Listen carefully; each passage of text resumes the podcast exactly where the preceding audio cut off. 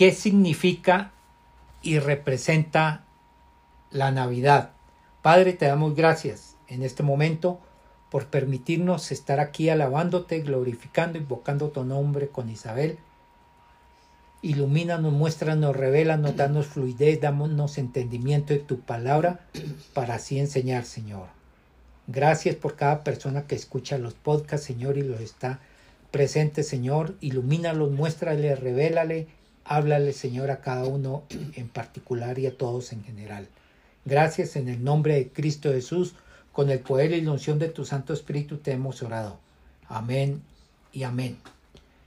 Esta enseñanza sobre la Navidad es para aclarar conceptos y entender lo importante. No hay una fecha exacta comprobada o certera que se pueda confiar sobre el nacimiento de Jesús. Lo más probable que ese acontecimiento espectacular no ocurrió en diciembre, porque diciembre es un mes de temporada de invierno y el evangelista Lucas dice que Jesús nace durante un censo del Imperio Romano y no lo harían en invierno, puesto que sería muy difícil para la movilización de la gente y de los mismos empadronadores. Leamos por favor Pastor Lucas 2 del 1 al 7.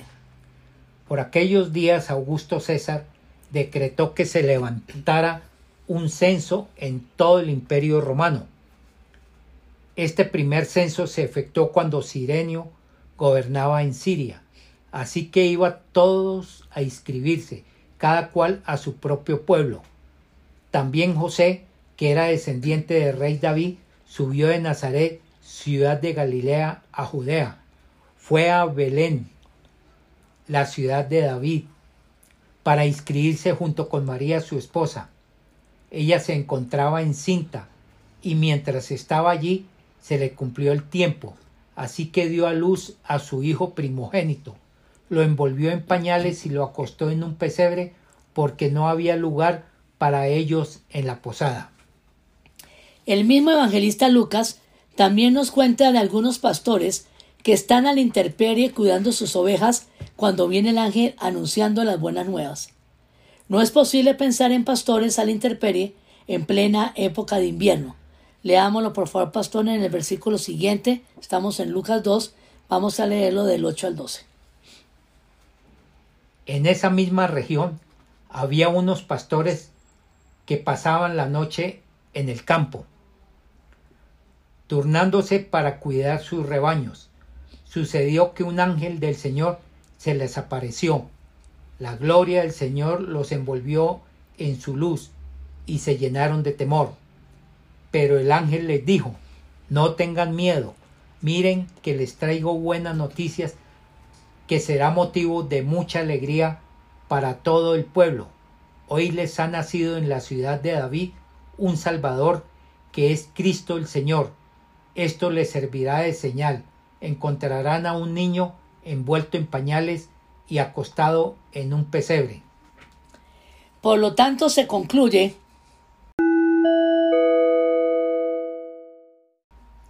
que no fue en diciembre el nacimiento de Jesús en cuanto a su naturaleza humana.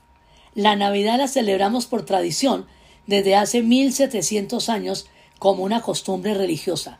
La fiesta que conocemos como Navidad tiene su origen en la mitología romana. Es un hecho innegable que se trata de una transculturización de la vieja fiesta pagana de la Saturnalis en honor al dios Saturno que según la leyenda mitológica huyó a Italia para ocultarse y fue recibido por Juno. El tercer emperador romano Calígula la llamó las Juvernalias y eran siete días caracterizados por bacanales, desorden sexual y borracheras. Tertuliano cuenta que en esa época los romanos acostumbraban a intercambiar regalos en señal de amistad, algo parecido a lo que hacemos ahora. Lo que vale la pena entender es que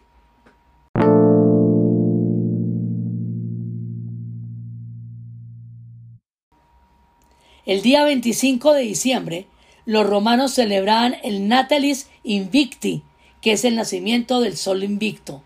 Al producirse el cambio del solsticio, el sol al que ellos llamaban Mitra, por el mito de los persas, al llegar a Roma, el sol lucía más brillante y más grande Por tanto, llamaron el nacimiento del sol el 25 de diciembre. Los cristianos quisieron usar la tradición romana de esta fecha con un sentido pedagógico y evangelizador, y les pareció seguramente fácil usar lo que está en el inconsciente de la gente por tantos años para que entendieran el mensaje cristiano y adoptaron el 25 de diciembre como el nacimiento del sol espiritual que es Jesucristo. Esto no tiene ningún fundamento histórico. Es simplemente una tradición que nace de la religiosidad popular y que la Iglesia romana convirtió en una fiesta de carácter dogmática religiosa. Es lamentable que las pocas personas que recuerdan en su subconsciente lo que sucedió hace más de dos mil años en un pesebre en la aldea de Belén, de Tierra Santa, sea solamente una vez al año su recuerdo. Nosotros, el pastor Mario y yo, queremos aprovechar esta época para enfatizar algunos aspectos de nuestra fe y para enseñarle a la gente una cosa clara. Jesucristo nace todos los días en el pesebre de nuestro corazón. Eso es lo importante. No tiene ningún sentido pasar por la temporada de Navidad con todas sus festividades sin recordar a aquel cuyo nacimiento debemos festejar. Mucha gente celebra la Navidad en la agitación de la misma, de la misma fiesta, compras, reuniones, regalos, pero olvidan por completo a aquel cuyo nacimiento conmemoran. En esta temporada navideña, en todos sus buenos momentos, con familia y amigos, asegurémonos de no dejar por fuera al Señor Jesucristo. Démosle la honra que Él merece. Siempre existe riesgo de quedarse con la Navidad y perder a Cristo. No tema disfrutar materialmente lo que Dios le da. Lo que queremos decir es que cuando Dios muestra su bondad, le encanta que respondamos con alegría. Entonces,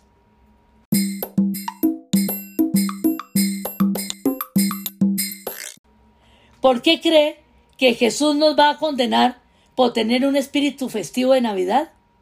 Si volvemos a leer Lucas 2.10, por favor, pastor, leámoslo. Pero el ángel les dijo, no tengan miedo, miren que les traigo buenas noticias, que será motivo de mucha alegría para todo el pueblo. ¿No era acaso ese el mensaje de los pastores? Nos da mucha alegría. ¿O es que recordar el nacimiento de Jesús semejante hecho tan trascendental, ¿lo deberíamos hacer con un espíritu acongojado y triste? No, nos da mucha alegría.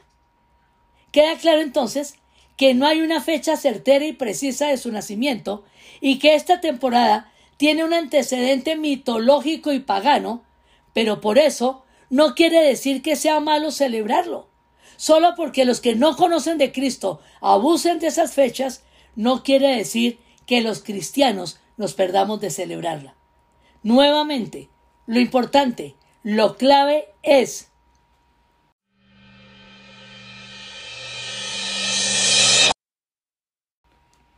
que Cristo sea el centro de nuestra vida, que Él sea nuestra prioridad. Celebrémosle su cumpleaños, Cantemos los villancicos, adornemos un hermoso árbol y representemos a la familia perfecta en un pesebre.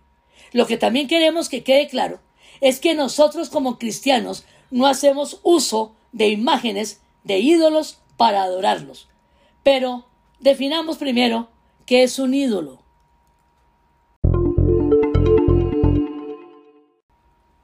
Un ídolo es una imagen física una figura que representa a un ser considerado divino y que, por lo tanto, es objeto de culto. En la Biblia se emplean diversos términos para referirse a ídolos o imágenes, ya sean talladas o fundidas. Tanto el Antiguo Testamento como el Nuevo condenan a los ídolos. Una de las características sobresalientes y distintivas de la religión bíblica es la adoración sin imágenes. En los diez mandamientos se tratan las formas básicas de la idolatría. Leamos, pastor, empecemos por Éxodo 20, versículo 3. No tengas otros dioses además de mí. Este es un mandamiento de lealtad exclusiva y adoración al Señor. Versículo siguiente de Éxodo 20, estamos en el 4. No te hagas ningún ídolo ni nada que se guarde semejanza con lo que hay arriba en el cielo, ni lo, con lo que hay abajo en la tierra, ni con lo que hay en las aguas y debajo de la tierra. Esta es una clara exigencia de adoración sin imágenes. Sigamos con Éxodo 20, pero ahora, pastor, leamos versículo 5, por favor. No te inclines delante de ellos ni los adore. Yo, el Señor tu Dios, soy un Dios celoso. Es algo entonces o alguien que ocupa el lugar de Dios que compite con él. Pasemos ahora a Salmo 97, 7. Sean avergonzados todos los idólatras, los que se jactan de sus ídolos inútiles. Póstresen ante él todos los dioses. Y terminemos el tema de la explicación de los ídolos con Isaías 44, versículos 9 y 10, por favor, pastor. Los que fabrican ídolos no valen nada. Inútiles son sus obras más preciadas. Para su propia vergüenza, sus propios testigos no ven ni conocen. Quien modela un dios o funde un ídolo que no le sirve para nada. Dejando claro lo anterior, aprendamos el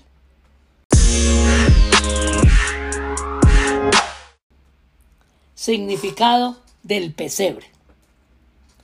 El pesebre fue un invento al parecer de Francisco de Asís en la ciudad de Grescio, Italia, en el año de 1223. Él fue realmente el primer protestante que existió y el primero que intentó convertir a Cristo a los musulmanes. Francisco de Asís se fue con unos compañeros a la montaña, a una iglesia abandonada, y creó una comunidad que en contacto con la naturaleza buscaban la fe pura y genuina para encontrarse con Dios a través del Espíritu Santo. Su vida religiosa fue austera y simple. Se destaca como una de las grandes figuras de la espiritualidad en la historia de la cristiandad. Francisco de Asís lo que hizo fue protestar por las leyes excesivas y la política de Roma. Con el fin de recordar el nacimiento de Jesús, hizo un pesebre en vivo, un burro, un buey. Alguna hermana le sirvió para presentar, representar la Virgen María, y otro hermano hizo lo mismo como José y consiguió el bebé para completar el cuadro. Lo más representativo de la Navidad es la sagrada familia en un pesebre. El arte puede representar los misterios de la fe. Los pesebres en sí mismos no tienen nada de malo, nada nocivo. El problema es que la gente lo convierte en objeto de idolatría. Lo que queremos que quede claro es que las imágenes se destruyen con el uso. Pero hay que recordar que Jesús, el Dios eterno, se volvió un niño como un hijo suyo. Por favor, recordemos siempre,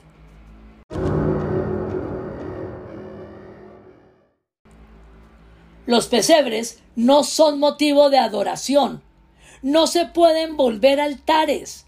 Hoy lo que queremos enseñar es que una representación de carácter artística no tiene ningún valor espiritual. Hablemos ahora del árbol de Navidad. La costumbre de adornar un árbol de Navidad es muy hermosa y viene de muchos años atrás. La historia del árbol de Navidad se inicia en el siglo XVI en Alemania. Se dice que Martín Lutero, el gran reformador protestante, fue el primero que puso luces y, y adornos al árbol de Navidad. La historia cuenta que una noche, en vísperas de Navidad, el día 24 o 25 de diciembre, Lutero caminaba hacia su casa por los campos cubiertos de nieve y se detuvo a mirar el brillo de las estrellas reflejado en la rama de un pino. Era maravilloso el resplandor. Corrió a su casa a contárselo a su familia y para mostrarles el bello efecto cortó un árbol de pino y lo llevó al interior de su casa y le puso luces con velitas en las ramas y le colgó figuras y estrellas. En el año 1600, en la ciudad de Estrasburgo, en Alemania, el árbol de Navidad se hizo muy popular y esta costumbre se propagó a otros países de Europa y América y hasta llegar a nosotros. No creemos que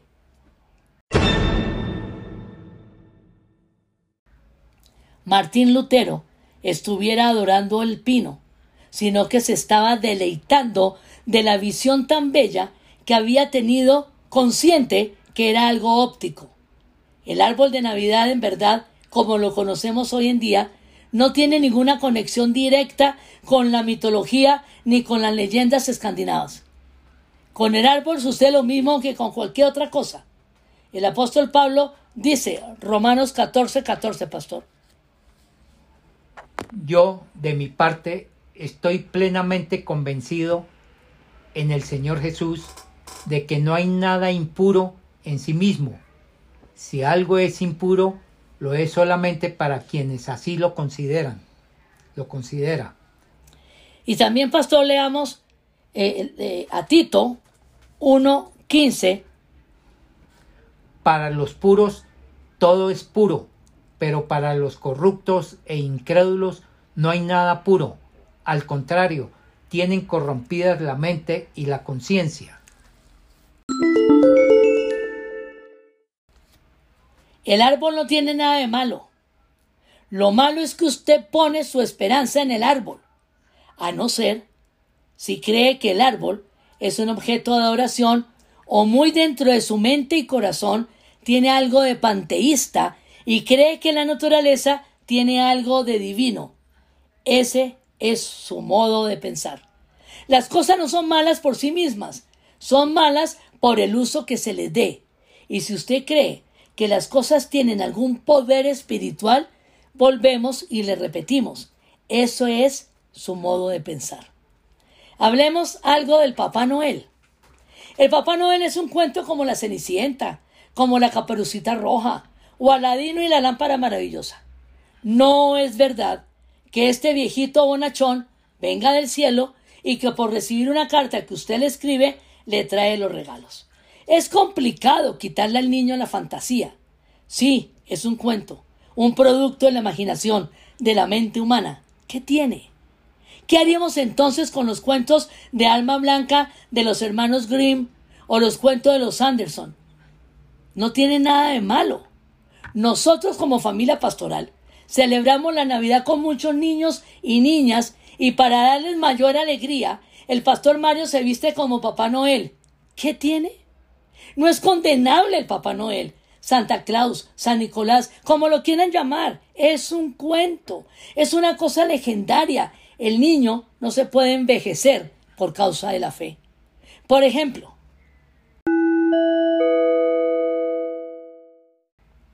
San Nicolás es un personaje de la Navidad y tiene una referencia histórica. Nació en Italia, en Bari, y cuando los hunos invadieron a ese país, al mando de Atila, Papá Noel se presentó con barba blanca y cubierto de nieve al campamento de los hunos, actual Hungría, a compartir la fe en Jesucristo. La parte legendaria y equívoca de la historia de San Nicolás es que se cuenta que Atila, que significa azote de Dios, y que era realmente un bárbaro en toda la expresión de la palabra, dijo, abro comillas, si yo hubiera estado en el momento del sacrificio de Jesús, no lo hubiera permitido. Cierro comillas. San Nicolás lo que quería era evangelizar a un pueblo que no conocía a Dios. Papá Noel, otro ejemplo. En latín significa natalis, que significa natalicio, o sea, papá del nacimiento de Jesús. De modo que se debe dejar de gastar tiempo en legalismos estériles y enseñarle a la gente lo fundamental como lo estamos haciendo hoy.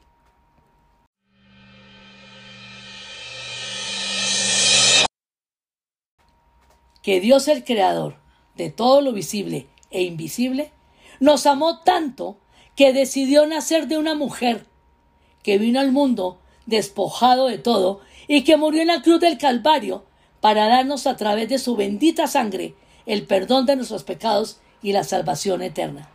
Hay que ir al fondo de todo, no quedarnos en, en lo superficial. ¿Qué importa que Cristo no nazca el 24 de diciembre? ¿Qué importa que haya o no haya en nuestra casa un árbol grande y adornado tipo centro comercial? ¿Qué importa que el papá o un familiar se disfrace de Papá Noel para repartir los regalos? Lo fundamental es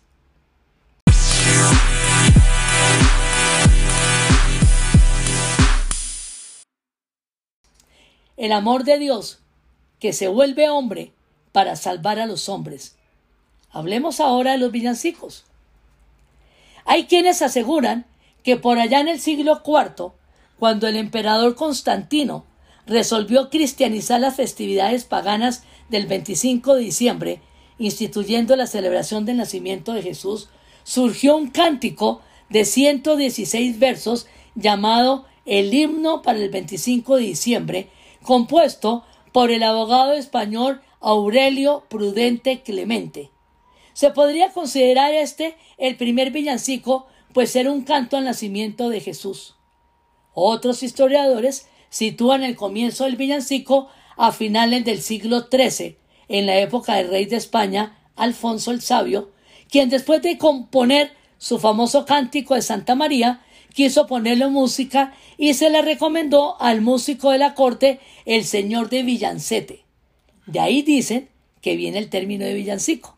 Sin embargo, el origen del villancico, como se conoce hoy en día, data de los siglos XV y XVI como una forma eminentemente popular que tiene temas de la vida cotidiana y estrofas alusivas al nacimiento de Jesús.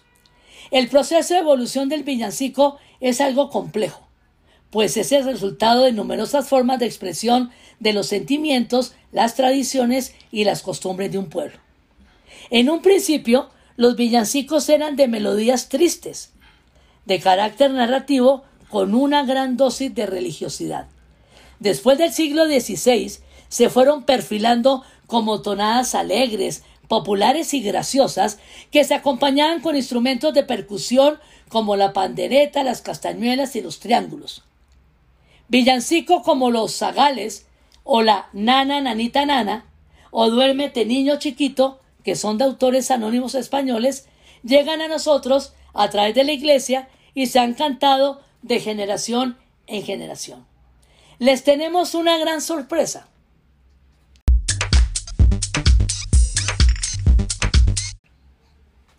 El famoso y tan cantado villancico Tutaina y Abelén Pastores son de origen boyacense.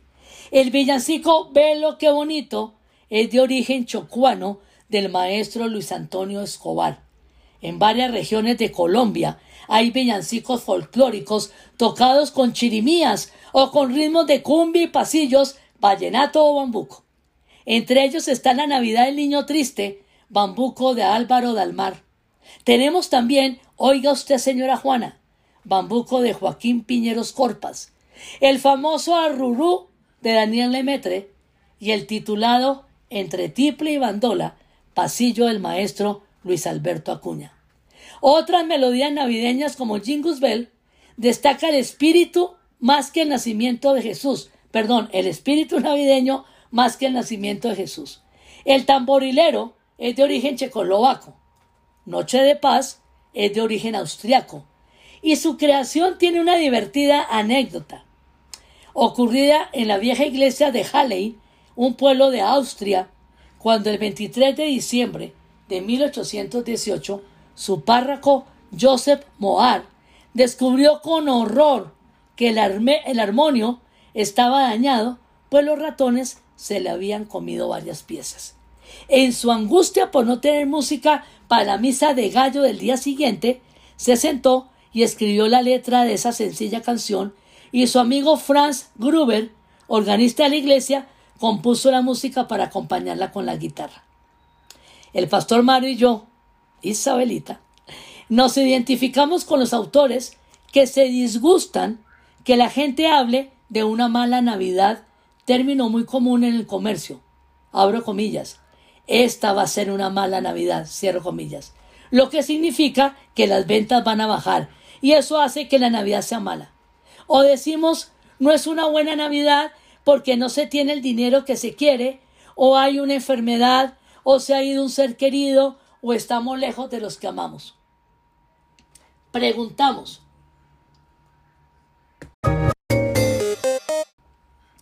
¿cómo puede ser mala la celebración del nacimiento del Mesías? ¿Cómo puede ser mala la celebración del nacimiento del Salvador del mundo? Pastor, leamos por favor Lucas 1, 44. Te digo que tan pronto como llegó a mis oídos la voz de tu saludo, saltó de alegría la criatura que llevo en el vientre.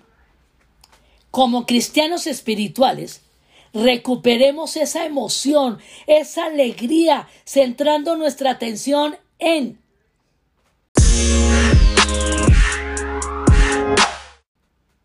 el acontecimiento que celebramos y no en la celebración del acontecimiento.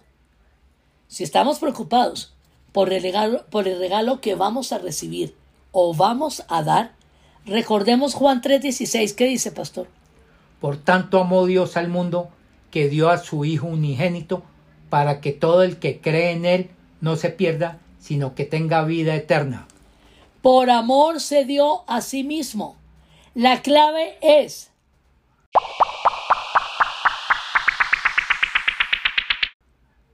darnos a nosotros mismos con el regalo y así no volveremos a dar regalos equivocados ni tendremos regalos no bien recibidos. Se los decimos sinceramente. Los mejores regalos vienen atados con cuerdas del corazón. Es el nacimiento de Cristo lo que honramos y es por eso que siempre la Navidad es buena. Todas las Navidades son buenas cuando nos centramos en las buenas nuevas de Cristo. Lucas 2.30, pastor. Porque han visto mis ojos tu salvación. La Navidad entonces cobra un nuevo significado cuando vemos que realmente nuestro Salvador vive en nuestro corazón. No es suficiente solamente en creer en Jesús.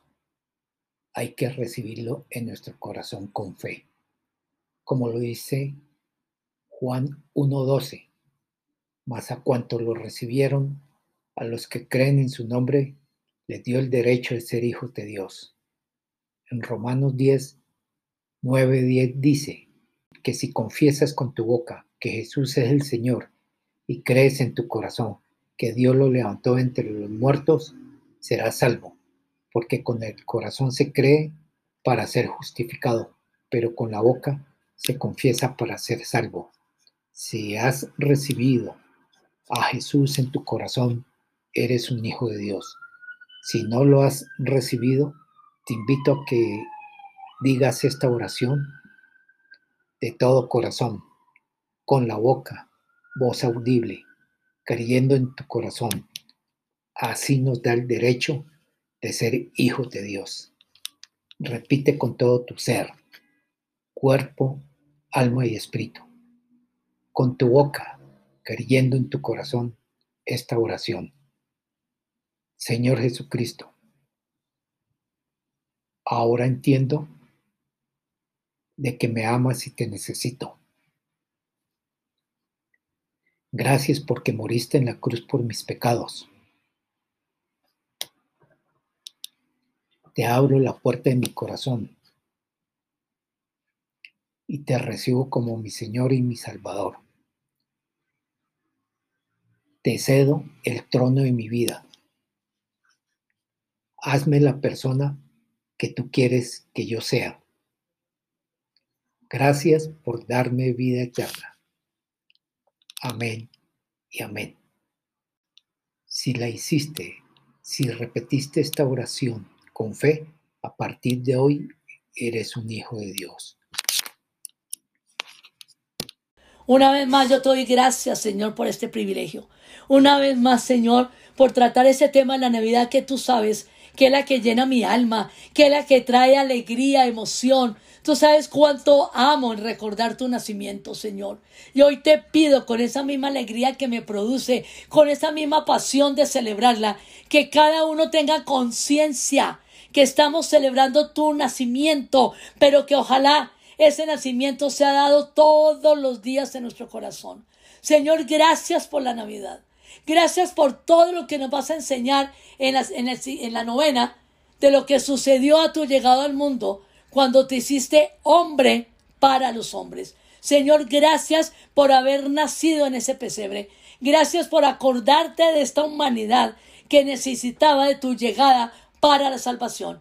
Yo te doy gracias por esta fecha, por esta época y sobre todo, Señor, por este acontecimiento tan espectacular que es tu nacimiento. Todo esto te lo he dicho desde el fondo de mi corazón, con alegría, emoción y agradecimiento, en el nombre de Jesús. Amén, y amén.